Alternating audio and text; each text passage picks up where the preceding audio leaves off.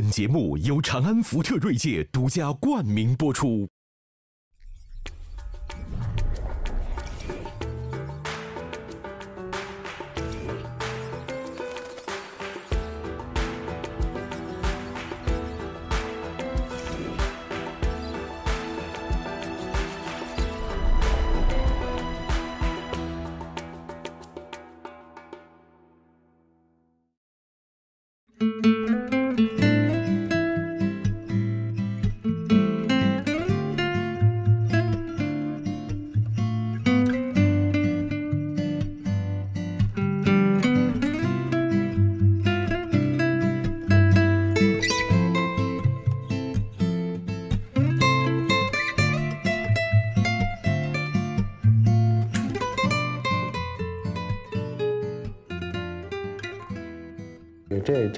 这根火呢，按理说能点能点十二支香。哎，所以说人家体型要长成这样就完戏了。哎，所以今天呢，我们希望这个火呀是燃烧脂肪之火呀，马爷。今天这个话题啊，我主要是上回聊的时候从他这儿起的。哎，我跟马爷心有戚戚焉。哎，文道，你觉得我这个身材，方舟，在电视上看，在视频上看。是不是看着还算正常？完美，你就不知道，我就是一个跟我的肥胖基因呐一直在进行顽强斗争，而且在失败中求胜利的这么一个人。你是没见过我不在视频上的时候。我我我这么跟你说，文道，我我我给你捅破这个明星的秘密。我在香港大街上曾经碰见过，当然我绝不能说名字，大家都无比崇拜的一个男明星，你知道吗？我在麦当劳门口。可擦肩而过，我觉得有点面熟。后来我仔细一看，哦，真是个胖子。但是我跟你说，他平常在电视剧上那是玉树临风的。你马爷，你就知道这说明一件什么事儿啊？就是说这个人啊，他上台的时候，用各种办法维持着这么一个样子，但是他不不上台不照不露面的时候啊，比如说他一这个明星他休假的时候，在那个短暂时间之内，他就是个胖。嗯，因为人胖太快，一天一斤。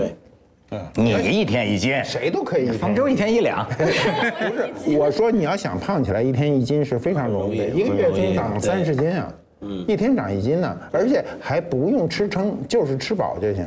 对，我我这体重一我体重一涨啊，我自个儿都觉得冤。为什么出去？你出去八天啊？我刚南非啊，南非八天长六斤。关键没吃一顿饱饭，你知道吗？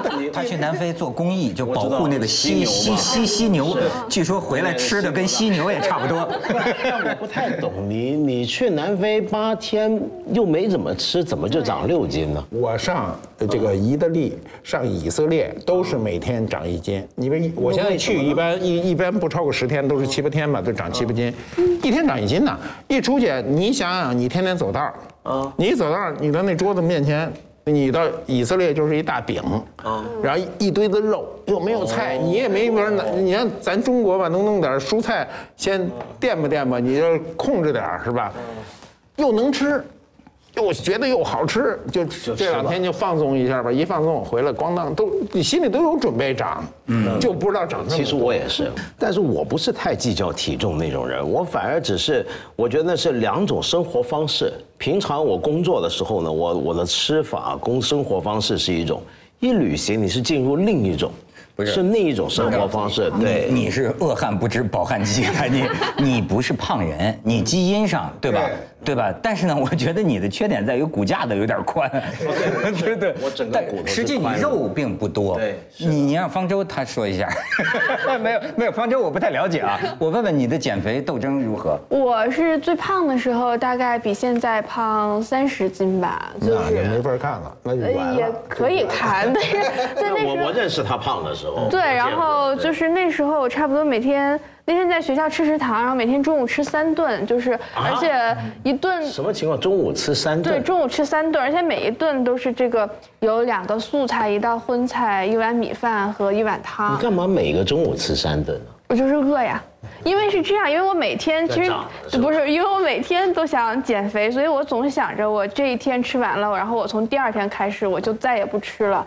对但是就是不断这样下决心，然后终于在这个大学毕业快毕业的时候，把自己吃到一百，差不多一百一百二十一百二十斤吧，然后就特别像那种。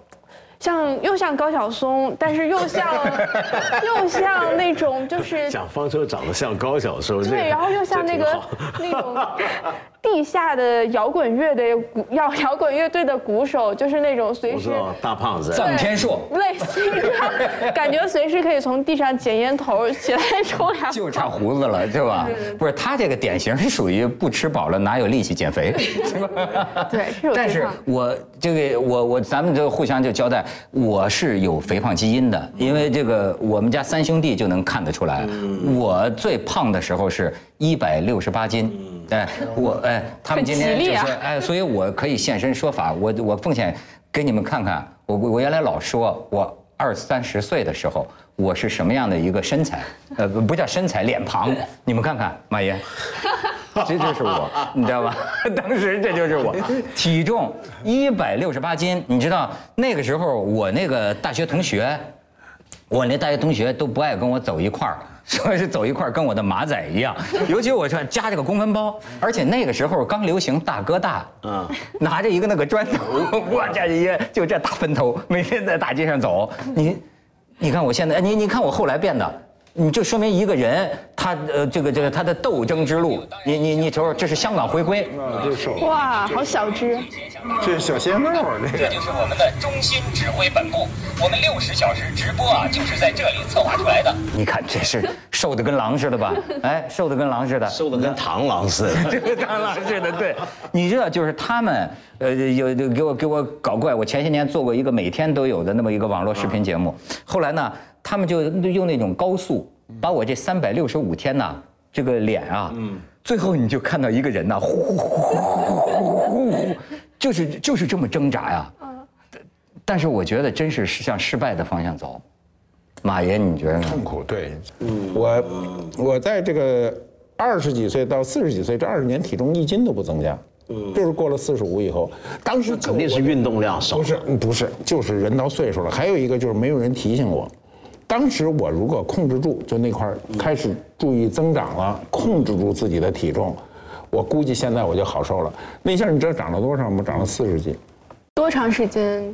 就大概一两年的时间吧。我现在减肥就不如小时候容易。我当时是差不多有三个月，然后就减了三十斤，但是我现在减十斤就可能需要就花很难了嗯年纪大了之后，这个新陈代谢。主要就是很多人太相信，就是让自己，比如说折磨自己啊。而且还有一种情况，就很多人以为睡得少、睡得多的人会胖，也是一个误会。就睡得少的人，其实反而更容易胖。像我就睡得少，我就发现我每回一睡多，我人会更瘦一点。因为你要睡睡眠充足的时候，你的身体才有一个足够的一个代谢的一个循环。所以马爷，你知道吧？我这个研究，刚才方舟他们说的完全靠谱。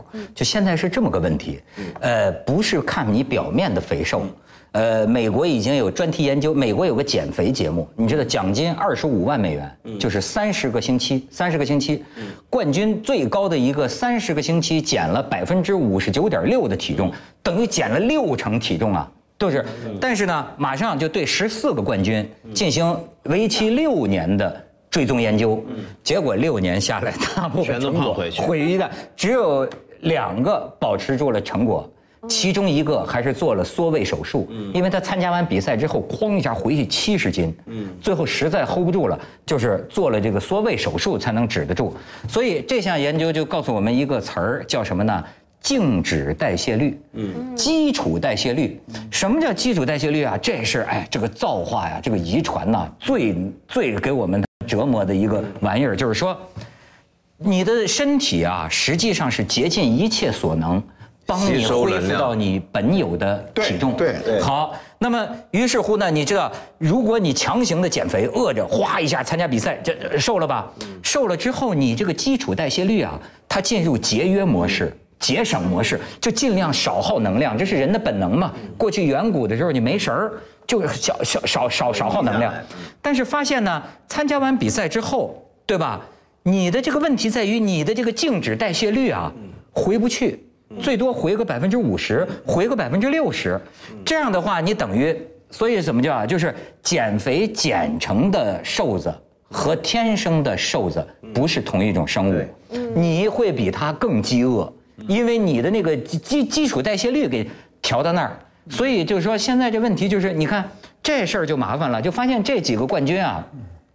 长期就处于就是饥饿状态饥饿，然后这个这这忍到一个意志力崩溃的时候，暴饮暴食，然后又饥饥饿，就几年之间，哎，这证明我对我自己的论断 就是这样啊。对对，很不容易。当你胖了，你长了四十斤，你就算给减回来，他的记忆力在最高点在哪儿？它永远向最高点奔。就是弹性金属一样了。嗯对，他有记忆力。我现在最高的时候，最好的时候减了十公斤，就减了二十斤。但您是什么招儿？我什么饿着，没招儿就我说过，不叫招哦不是不不不，什么招儿就就是这招儿管用。什么运动，比如人说游泳去，你游一回回来，哇，那个饿泳呃那个饿死人呢，你知道吗？那要死人，你不让人吃，那不可能的。所以呢，你你什么走路啊，干什么这都没用，就一定少吃。少吃，我当时的就唯一的一个招儿可以介绍给大家，这是我马家秘诀啊！我我减了十公斤呢，就是我准备了一瓶咸菜，晚上啊饿得俩眼儿冒金星的时候，那现在关键是这家里老有吃的，各种乱七八糟都能吃，不吃吃两块咸菜完事儿。它有一点味道进去呢，哎，就觉得那您还得防高血压。高我现在那时候我我那个咸菜不是太咸嘛，但是它就能够让你那个饥饿感能够过去。嗯，其实饥饿感持续的时间不是太长，一般就二十分钟。对，嗯，对。我自己减肥的诀窍其实是就是还是要尽可能的满足自己。我当时我就是每天吃三，虽然每天中午吃三顿，但是就觉得自己特别特别可怜，就是因为觉着我明天就没得吃了，就每天都陷入对自己的同情。但是后来我减肥，我就是我每天大概早上就会吃，我就想吃什么吃什么。我有一次大概。早上九点钟起床，早上早上九点钟让我妈给我做麻辣香锅吃，我太想吃麻辣香锅了。然后吃火锅减的，吃红烧肉，就是大概诀窍。十二早上十二点之呃中午十二点之前把自己想吃的都吃了，然后这样，而且到了晚上八点钟特别饿的时候，就会有个盼头，就想哎，我明天早上我还能吃顿好的。所以我觉得对我来说，减肥的诀窍就是要还是要满足自己，不要陷入哎我太可怜了。刚才你说这个做法，就是早上吃麻辣香锅，后来减肥成功吗？减肥成功，后来就瘦了三十斤啊。我天哪，你你怎么跟气球似的？这么一下，他的减肥这个方法就叫画饼充饥，就是他是这意思，我才听懂了。他是呃幻想着明天早上，对总有个盼头，我就有个盼头。早晨是可以多吃的，呃，对，是啊晚。上一定不能多吃。我你知道为什么我要出去玩也是一天胖一斤呢？就是这个原因呢，因为就是你跟你这个肥胖基因做斗争，我靠的是什么？比方说不吃晚饭，而且每天一个小时跑步机，六公里坡度四，好家伙，爬坡呀啊！常年的坚持才能维持到这个程度。你一出去玩儿，你也没就没地儿跑步了，对而且那么好的晚餐怎么能放过呢？是吧？这一天一斤，一天一斤，然后就是周而复始。哎，你说这玩意儿，没办法，我也是这样。我我我平常一天也是，我没不像你，你一天吃一顿吧，我一天吃两顿。但是我这两顿里面绝大部分的内容都是素菜跟水果的顺便。马爷，您说您这个研究审美的，咱个干脆为什么就你们这个搞文化的操作操作，怎么就不能以胖为美了呢？怎么不能梦回唐朝了呢？对，梦回唐朝，我现在根本不是因为什么美不美才减肥，而是肥了以后行动不便，嗯，你不灵活，嗯啊不舒服，你坐在那儿都觉得堆得慌。我唯一的安慰就是到了美国，尤其到了美国那个。这个加州啊，那些呃对对满街胖子啊，那胖子那个他比那个对我们还一个一条腿有你腰那么粗。而且那个我我有回在美国开车，不在就美国中部一个小镇停下来吃顿饭，一进那餐厅，哎呦，就别提多不想减肥了。那餐厅里，他全是那叫忽悠胖子，你你明白吗？就他走道不是走道，都是忽悠着。然后而且三十多个人吧，那一堆人没一个瘦的，全是那种往这儿一坐就忽悠一下，占有 啊，都是那种胖子，所以。就是没三百斤都不叫胖子。这个是这世所公认，这还真没辙。你比如说这个什么联合国教科组教科文组织已经说了呀，现在肥胖已经取代烟草，成为这个全球健康第一大威胁。就是你不是好看难看，你就是这个事儿。而且你知道还有一个挺有意思，就是过去咱们老说这个美国，这美国就是说啊，就是说这个。肥胖是贫困的标志，嗯因为呢，就就对，只有劳动人民天天吃个汉堡包，那那那些个富人，他们有他们的海滩，有他们的休闲，有他们的健身房，而且他得维持他的橄榄色的什么什么，所以划分阶层的标志吧。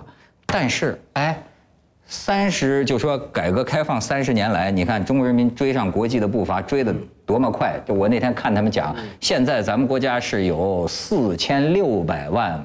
胖人叫叫叫肥胖，然后三亿多超重，然后就说索菲瑞调查发现，肥胖大多数集中在中低收入阶层。嗯，这说明啊，过去连中国人说的那个脑满肠肥啊，这个多胖多福，连那个也改了，就说现在中国跟上国际了。那为什么平常我们一说起土豪啊，比如电视剧要演一个土豪出来，那个标准形象还是一个挺着个大肚子？那说明他们还没脱贫，是吧？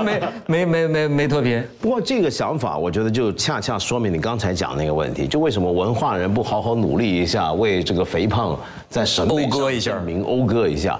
其实这是整个资本主义伦理的一个问题。其实很多社会学家都做这种研究，就减肥这个观念是在二十世纪初中叶的时候开始流行的。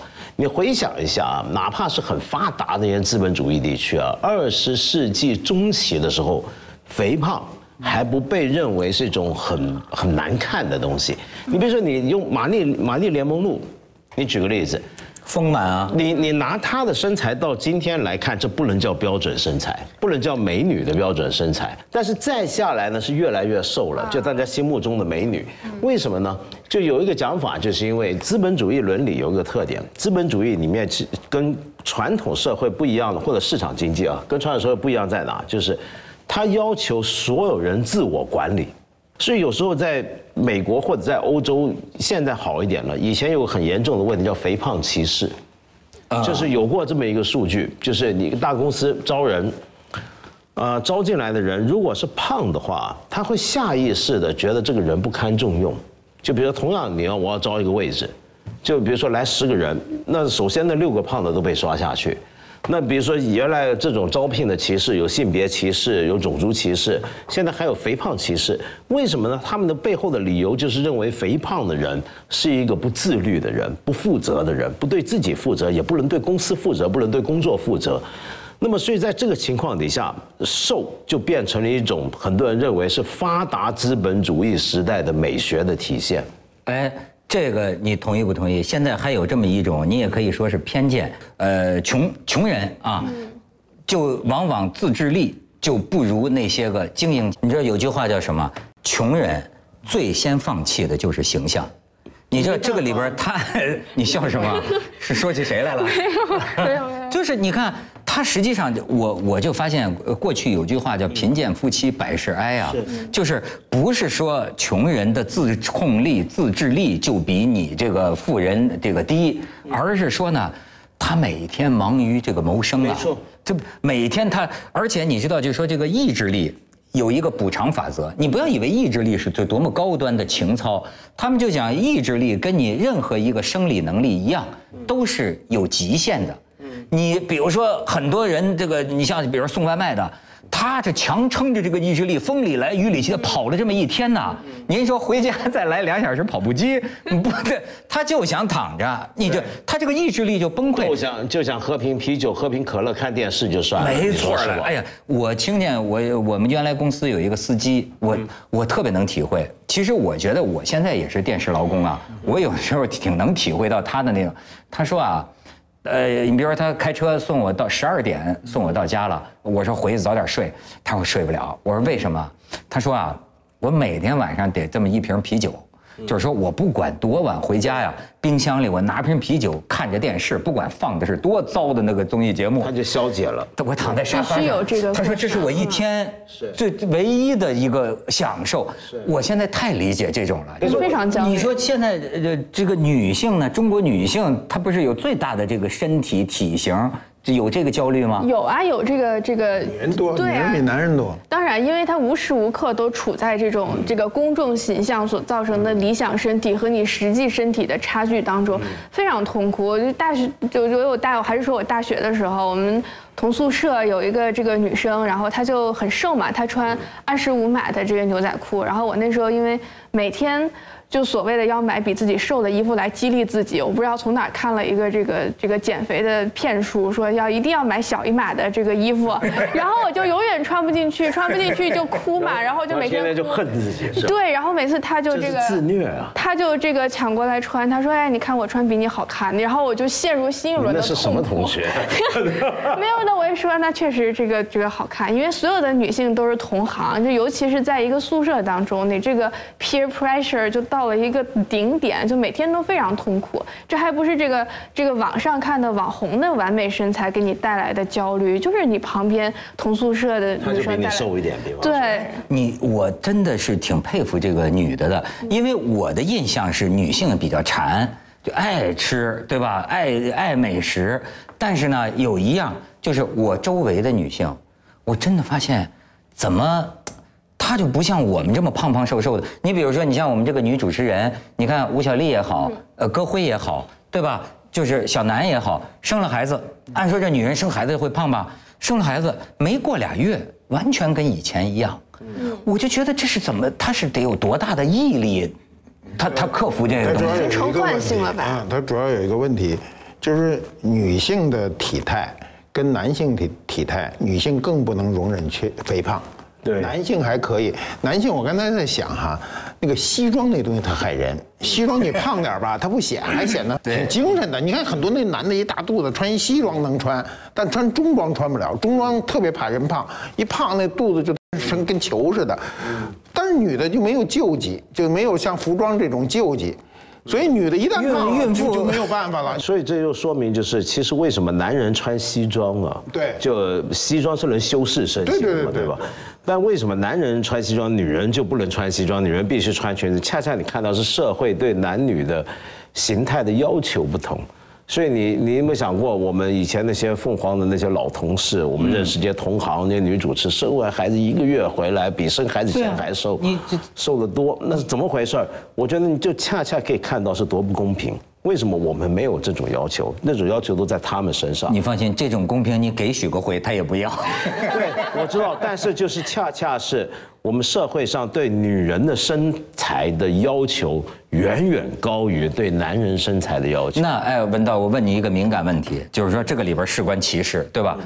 那么假如说咱们男的总会看到一个女的，觉得她漂亮，受吸引，这个是本能吧？嗯。那么好，一个女的苗条的时候，和一个女的生完孩子很胖的时候，会影响你作为一个男人，他们对你的吸引力当？然会，但是问题是，我怎么去判断谁更有吸引力？这个框架、这个想法，却可以是在文化中改变的。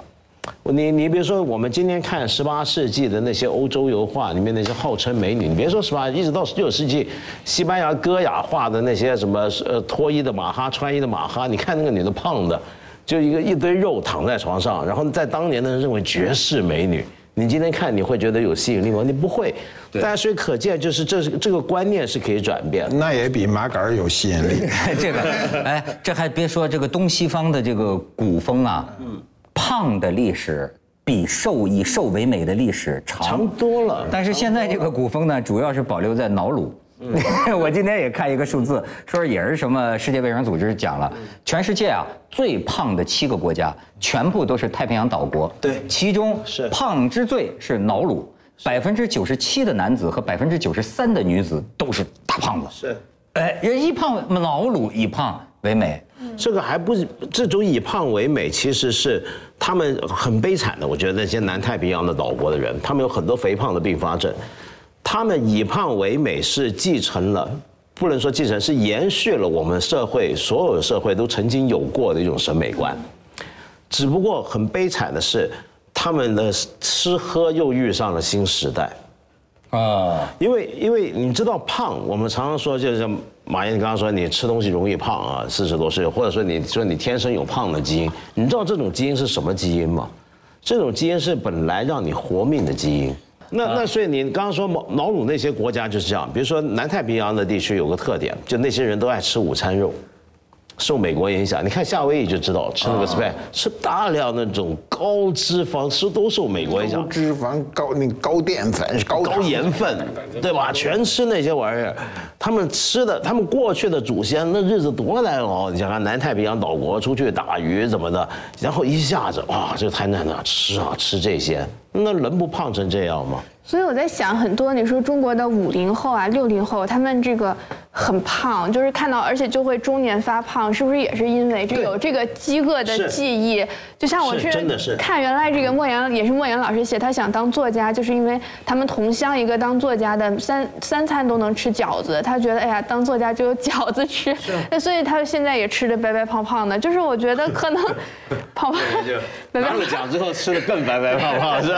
所以是不是也是因为有这个饥饿的？我我觉得是，你看中国人，坦白讲，中国人跟饥饿搏斗的历史可长了。啊，中国人有饥饿基因不。是中国人，全世界就是人类能够在食物上不去计较。美国人是两代人，我们就是一代人。我们父辈那一代没有一个人吃都都得饱熬啊就是吃就放开吃，哎，没有过。你你知道，就是我有个体会，就是呃，我在香港，因为就就就做做家务顾不过来，就有一个请了一个菲佣。那这个菲佣呢，每天这个做不做饭呢，做什么，他都得问我，这先生想吃什么啊？后来呢，就做了一个月，他就那个很纳闷儿。他就问我，他说：“这个先生，我觉得呢，我在你们家很清闲，就是你不吃东西，对我老婆我以前在人家家里头天天做鲍鱼，对对，我就说我那呃不吃，或者就给我炒盘青菜，晚餐就给我炒盘青菜。后来呢不，好意思了是吧？对，后来他觉得他很少做饭，但然后他跟我说，他说我觉得很难理解，就说你看我们从这个菲律宾跑到香港来，辛辛苦苦去做这个这个菲佣，对吧？挣点钱，我们就是希望吃不是点就想自己吃吃顿好的，就想吃点好的。您呢 还是花钱雇我的，怎么您整天吃的连我们都不如呢？不是，那还有一个问题，不吃呢？说那你每天那么辛苦工作，你是为了什么呢？我觉得这是个哲学问题，我觉得这是个哲学问题没。听说他还有一个潜台词呢，你吃的不好影响他吃，主人吃的越好，佣人你要炒盘芹菜，人家想吃肉呢，炒一盘青菜，有道理，对不对？你啥也不做。人家天天要想着来香港吃肉了，你一个大家族天天摆宴，你剩的都是好东西嘛，你吃不光嘛。你这青菜他只能吃汤了。两天不吃饭，第三天找一素菜，那个他自个儿不能给自个儿炖条鱼吗？人家去劳工署告你虐待是吧？没错，人菲佣感觉进了兔子窝了，是吧？整天吃草啊。但是我就是说啊，这个你看，你看，这就说这就说明一个什么问题呢？为什么就是说有些时候，呃呃，容易像文道说的有这个肥胖到阶层的这个歧视，就是说，其实它是有一个呃基本的道理的。你比你比你就比如说，呃，所谓富贵人或者所谓有条件的人，那的确他的那种自制力啊，其实是表现在啊。他有能力或者有资源或者有权利来管理自己的时间。对他们都说了，您这当老板的，您说什么时候开会是您什么时候开会。我们这个打工的，我躺在床上我都怕你给我发一微信，邦当我就去我的什么计划，对吧？而且你看，为什么我就说说连意志力可能都有跟这个有关系？我到这个巴厘岛。巴厘岛呃就去旅游，碰见那个呃讲华语的那个那个导游，他就给我讲一个你也是没想到的。他说我们导游不能跟导游结婚，导游跟导游结婚的都离婚，在巴厘岛至少是这样。我说你为什么？他说一般都在旅游旺季离婚。我说为什么呢？太忙他说你看，他说我们白天。你这游客这个不满意，那个不满意，照照我们那个没鼻子没眼就骂，我们都得笑脸相迎，嘎嘎嘎。夫妻俩都是这样，带了一天团，你知道晚上回家，就是说意志力也是个生理资源，有极限的。你白天透支了太多的自控力，晚上一回家呀，他说没来由的两口子往往就是谁先来，咵 就开始了，就是 hold 不住的就要吵架打架，完全忍不住发泄就完全发泄，所以往往一到旅游旺季，我们这个导游夫妻俩就离婚。你你就可以想见，你用到这个减肥，他你你有这个心思去自控，去去分配时间，还有一点也很惨，就做服务业的人啊，今天的这种管理啊，已经达到了深入骨髓的模式，叫情绪管理。你你今天我们常常看很多人教人情绪管理，你但你仔细想想，情绪管理是怎么回事？情绪管理这个东西，通常用来教导的就是做服务业的人。他教导一个酒店的员工，一个一个餐厅里面的一个服务生，你看到客人你要笑，你要礼貌，然后他还要教你，你不能够只是光是口说欢迎光临，你心里要真觉得太欢迎您光临，让你整个从心里面发出来的那种感受，让让对方知道。然后如果对方什么不高兴、折磨你，或者说骂你，然后你要忍气吞声。为什么？因为你这时候要站在他的角度来想。你想想看，现在这种管理要求，他不是管理一般的员工工人，他在管理那里的灵魂。他在要求把一个人彻底从灵魂深处来改造，所以我觉得现代的市场经济很残酷的一点就是，他在让每一个人，连自己情绪本来我觉得是我们不用带来上班的东西，是我自己的东西，我我里面的七七情六欲是我很个人的，这个老板怎么样跟我这个无关，但现在我连这个都要交出去，你要要被你管理。你甚至就是就是你看那个很多公司啊，尤其是很多互联网企业啊，那个我到他们那儿参观呐、那个柱子上都贴着，你有没有像狼一样？我说这是动物园吗狼性文化？对吧？狼性文化，什么狼性团队，好家伙，好好，甚至就是在大门口公司大门口都要那个吼咆哮的。今天我们要怎么样？这 哗就出去了。传销竟这样。对，文道说了一个这个这个很深的一个人类行为，这个行为呢，就是说限制自己嘛。这个行为最可怕的，你知道在什么人身上最重吗？拿高工资的人身上最重。嗯，因为拿高工资的人呢，他会为这份高工资委曲求全。我碰到过很多拿高工资的人。所谓拿高工资是什么意思呢？就是他觉得他这个人的就值一万块钱，但是他找了一份拿两万块钱的工作，这时候他所有的委屈能吞。如果他值一万块钱，他要拿了八千块钱哈，你敢呲儿他，你客人敢一点不好，他当场就炸了。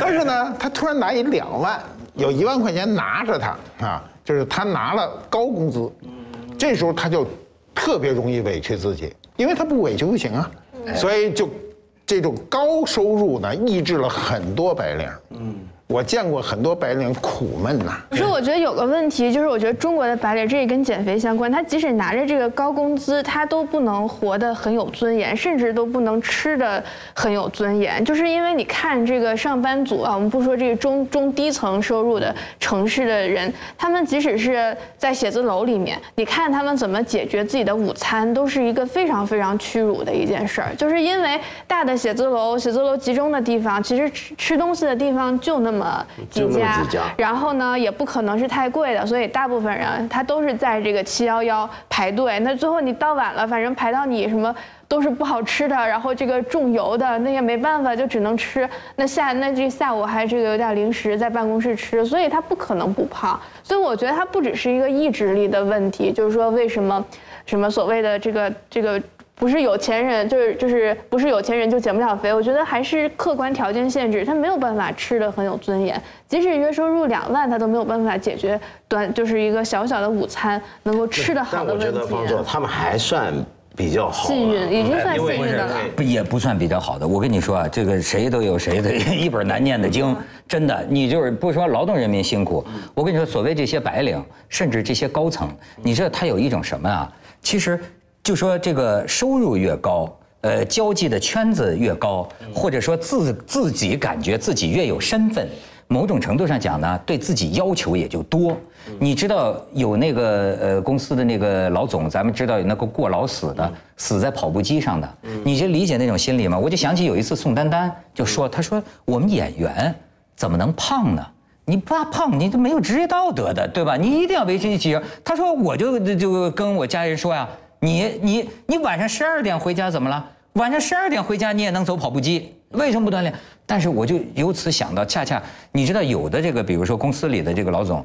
压力很大，但是他的社交圈呢，又是咱们所谓的都是人五人六的，西装革履的啊，体型苗条，橄榄色的。你知道这个人呢，他对自己的要求是全方位的，就是说我工作要做好，但是呢，我出去在我们这个经理的这个社交层，显得有衔接层，有有有款有型。所以你像他是这么打造自己的，就是他可能半夜十二点回来。该锻炼锻炼，一定不能胖。开这个太阳灯，对，甚至就活生生晒的皮肤饿就饿。但是你想，这么多的压力，他压在自己身上啊，他可能就过劳死了。你想到没有？你你那你说的这些啊，对不起，他说的他说的这个事儿很有意思，就是中国人呐。他的就是我们这改革开放这些年已经形成一个强烈的意识，每个挣钱的人都会超出自我能力的消费，什么意思？比如我们按照今天的时候，一白领挣三万块钱不少了吧？嗯。但他要拎很昂贵的包，穿很昂贵的衣服，他大部分收入就支撑到那儿去了。嗯。他并不比别人幸福。他就是拎着这包，他你要是对面有一人懂这包，说哎呀你这包不错，他就特高兴。你要熟视无睹，他从内心恨你这种有眼无珠的人，对不对？我好容易拎我我拎着我俩月工资就来了，让你瞧瞧，你没瞧见。所以他高收入呢，他尽管就我刚才说的第一个问题是他自我觉得这份工资已经超出我的应该的那个收入。第二个问题是我拿了这份高工资，寻求了更高的一种生活。他痛苦是叠加的，所以啊，这个就就是就就就就很悲惨呢。你这个东西怎么办呢，方舟？我原来看过一个，就是说，就也是研究中国越来越胖嘛。然后，但是这个诸多的坏处，只有一个研究中国问题的专家提出了肥胖对于中国的好处，就是说，因为就是解决了养老金问题，就是说，因为这个胖人啊，他的寿命较较。瘦的人比较短，所以呢，这个就解决了 解决了养老金的问题。什么学者？这是唯一的一个 研究中国问题。这是好处是吧？你们俩，你们俩，一个是马克思，一个是法西斯。其实所有的矛盾都是人类自我一件一点一点生成的。就我刚才说了，你拿了一个高工资，你心里特得意；你买了个好包，你心里也得意。但你付出了很多代价，最大代价是什么？就我去一个公司，这公司公司二三十个女的吧，全都找不着男朋友。为什么工资高？好事吧？工资高是好事吧？但都找不着男朋友。为什么找不着男朋友呢？结果被一个人给说中了。那人说：“嗨，这事儿简单。”我说：“为什么这么大人挺好的女孩怎么找不着男朋友？”他说：“你看啊，他们这里最挣钱最少的就是那那那人，那人挣两万多。说这屋里挣的多的都是三五万块钱。你说这点钱吧，找个男朋友还很难找着一匹配的。说那男朋友挣的少吧，他不干，他觉得男的花他钱了。”说，大老板呢又看不上你这点钱，就是你这钱又不够数，说很尴尬的活着，男朋友没有，就是天天最大的乐趣到酒吧抽闷烟儿，啊，人家那抽烟儿，我再给你学学，那抽烟啊是这样，有文化的白领抽烟拿烟都不一样啊，我这不抽烟的我观察啊，咱这抽烟不就这么拿根烟抽吗？人家不是，人得把烟夹这儿，差一个指头夹这儿吐了，啊，夹夹吐啊，得夹 这儿。夹这儿吸一口以后啊，愁云满布啊，都这么举着烟在那，我说这得多的愁啊！挣这么多钱，天天的就这么过日子，也不快乐啊。好在就是没胖，哎再胖就彻底完了。哎，而且你说这女的胖啊，我还想啊，有时候要男女两个人谈恋爱啊，其实男的比较吃亏，你知道吗？因为我我后来发现，为什么我身边吃亏？你你听我说，就是。好，我我身边好多男的，一谈一谈恋爱就胖了。后来我有一个哥们儿，就是说，嗨，我这谈这恋爱，成我就是说我给他起外号叫巴顿将军。你知道，因为女的吧。吃的少，吃的多。他说我跟他出去逛街，点一些东西，剩下的都对。一会儿一个甜品店，他出他出去，哎，来个甜品店，他就吃几口，剩下的我全吃了。再一回到一拉面馆，他也要吃。一天这女的能吃八顿，大部分都是进这两口，男的全包圆了，所以这男的更胖。因此啊，说到底还是这个。有个你要想维持身材，怎么着都得有个自我管理，怎么着都得有个自制力。但是呢，咱今天就说到一个事儿上，就是说什么呢？广大的这个中低收入阶层的人，呃，这个劳动人民。他也得有这样的条件，是吧？有这样的时间，呃，有这样的这个心气儿，能够让他做到这样，而且有时候还得承受着那些所谓中高端人士、收入高的人士的这种发脾气，对吧？所以说，我觉得呢，呃，如果您是自认为是精英人士的话，那么你应该比别人有更大的这个自控力，不管是在对下属的这个态度上，还是在自己身体的这个。管理上情绪的管理上，都应该对自己啊有更大的这个自控能力，对吧？这样呢，才能这个什么嘛，锐意前行嘛。哎，说得好，锐意前行。这个有有广告啊，有赞助，关键词，关键词，有有赞助是多么让人欣慰的事儿。锐意前行，谢谢谢谢。人民币，人民币。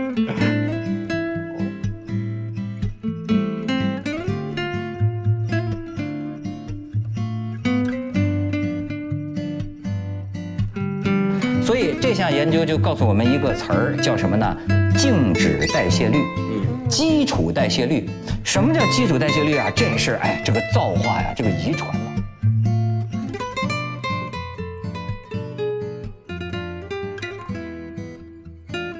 是脱衣的马哈，穿衣的马哈。你看那个女的胖的。